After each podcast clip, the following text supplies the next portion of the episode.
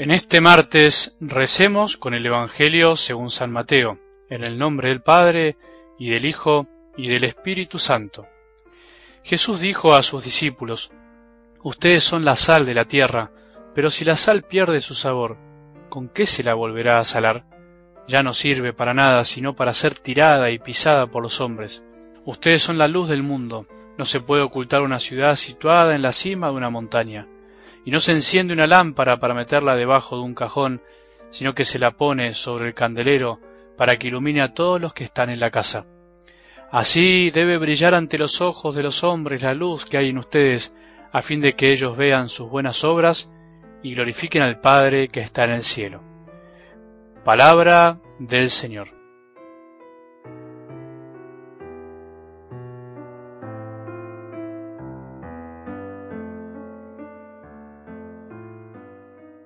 Las cosas lindas de la vida se consiguen poco a poco, lentamente, paso a paso, diríamos.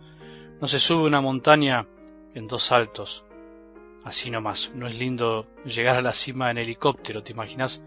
Si fuese tan fácil, en realidad no sería lindo. Paradójicamente lo difícil lo hace lindo. Es lindo andar en helicóptero y ver todo desde arriba, pero es más lindo esforzarse y llegar uno mismo a esa cima, a la felicidad. La felicidad es así, es cuesta arriba, pero es linda. Todas las felicidades fáciles o propuestas de felicidades fáciles, rápidas, inmediatas, hay que mirarlas de reojo. El esfuerzo y el sacrificio bien vividos tienen un lindo sabor, su buen gustito. No hay que rechazarlos así nomás. Y el placer por el placer mismo, el placer egoísta, sin mirar a los otros, también hay que mirarlo de reojo. Así vamos nosotros también con esto de la palabra de Dios, lentamente, después de haber escuchado ayer las bienaventuranzas, esas promesas de felicidad que vienen de Dios, de lo alto, del cielo, iremos poco a poco escuchando el sermón de la montaña en el que nuestro Maestro nos irá desgajando y abriendo su corazón para enseñarnos lo que significa ser hijos, cómo llegar ser hijo del Padre. Y eso irá haciéndolo mostrándonos su corazón y mostrándonos nuestro corazón, para que sepamos quiénes somos realmente, para que nos veamos reflejados en su corazón. Te aseguro que durante estas semanas vas a disfrutar mucho de la palabra de Dios, de estas palabras de Jesús desde la montaña.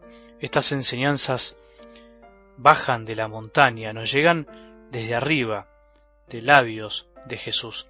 La montaña por eso es signo de que esta sabiduría no es sabiduría humana, sino que es sabiduría divina. Es un saber que viene de lo alto y viene a iluminar nuestra vida, a darle sentido, a mostrarnos la verdad. Semejantes enseñanzas solo pueden venir de un corazón divino humano, del corazón de Jesús. ¿Sabías que muchas veces no podemos ser lo que queremos ser porque en realidad no sabemos todavía lo que ya somos?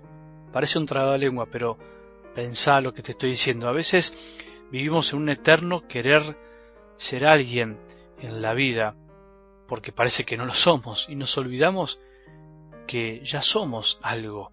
Muchas veces privilegiamos en nuestra vida el hacer antes que el ser, el llegar a ser y no el ser, el presente.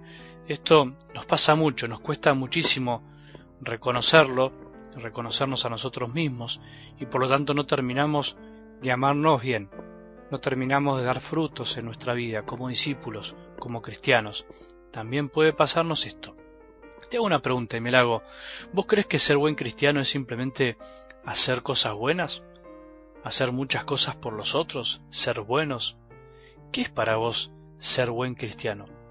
Obviamente que el cristiano debe y hace cosas buenas, es obvio es verdad, pero no toda la verdad, o es parte de la verdad, porque cosas buenas hacen muchísimas personas que no son cristianos, incluso a veces hacen mejores que nosotros.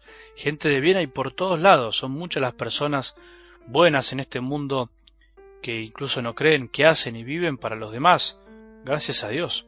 Seguramente vos y yo hacemos cosas buenas, pero ¿no será que las hacemos porque en realidad ya tenemos algo de buenos? Entonces, ¿cuál es el distintivo de un cristiano? ¿Nos distingue algo de los demás? ¿No debería distinguir algo? ¿Somos especiales? ¿Qué es lo que Jesús dice que debe vivir un discípulo de él?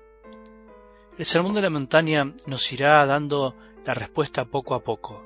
Te pido por favor que estés atento, atenta, te vas a sorprender, te lo aseguro, acordate que es el corazón del Evangelio, porque es el corazón de Jesús. Voy a insistir mucho en esto durante estos días, por ahí hasta te voy a aburrir, pero hay cosas que hay que repetir y repetir para que queden grabadas para siempre en el corazón. Recuerdo que conocí el Sermón de la Montaña y las Bienaventuranzas cuando entré al seminario, en mi primer retiro espiritual, y para mí fue todo nuevo. Había ido a misa toda mi vida, pero jamás había escuchado estas palabras de Jesús con atención, y jamás alguien me las había explicado con tanta claridad y luz como el sacerdote que me dio ese primer retiro en el seminario. Cuánto agradezco que se haya cruzado en mi camino. Algo del Evangelio de hoy nos dice, ustedes son sal, vos sos sal, vos sos luz, nosotros los que escuchamos a Jesús, los discípulos de Él, ya somos sal y luz. Estas palabras no están dirigidas a todos, sino a los discípulos, a los que siguen de cerca a Jesús. Si te consideras discípulo, discípula, seguidor de Jesús, ya sos sal, ya sos luz. Jesús nos dice, ustedes son la sal, ustedes son la luz. No dice, deben serlo, deberían serlo, tienen que serlo. Ya somos la sal que sala el mundo, ya somos la luz que ilumina el mundo. Tenemos todo para ser luz y sal. ¿Estamos salando, estamos iluminando? ¿Para qué salamos e iluminamos? Salamos, iluminamos para que los demás den gloria al Padre, no a nosotros. No hacemos filantropía, sino que deberíamos hacer caridad. Amamos para que otros amen al Padre, le den gloria. Eso es lo que nos debe distinguir. No hacemos cosas buenas por ser buenos y para ser buenos, porque es lindo hacer cosas buenas. Hacemos cosas buenas porque el Padre nos da esa fuerza y para que los demás descubran también que son hijos, para que descubran que son niños de alguna manera que dependen de un Padre creador. Somos sal que sala, pero que no se ve una vez que se mezcla con la comida deja de verse. Somos luz que ilumina, pero que en realidad el generador de luz es Jesús. Somos hijos de Dios que descubrimos la maravilla de ser hijos y vivimos en medio de un mundo que no quiere depender tanto de Dios. Nosotros con nuestra vida queremos que el mundo descubra que es lindo ser hijos, es lindo ser dependientes de su amor, es lindo tener tantos hermanos. Que tengamos un buen día y que la bendición de Dios, que es Padre misericordioso, Hijo y Espíritu Santo, descienda sobre nuestros corazones y permanezca para siempre.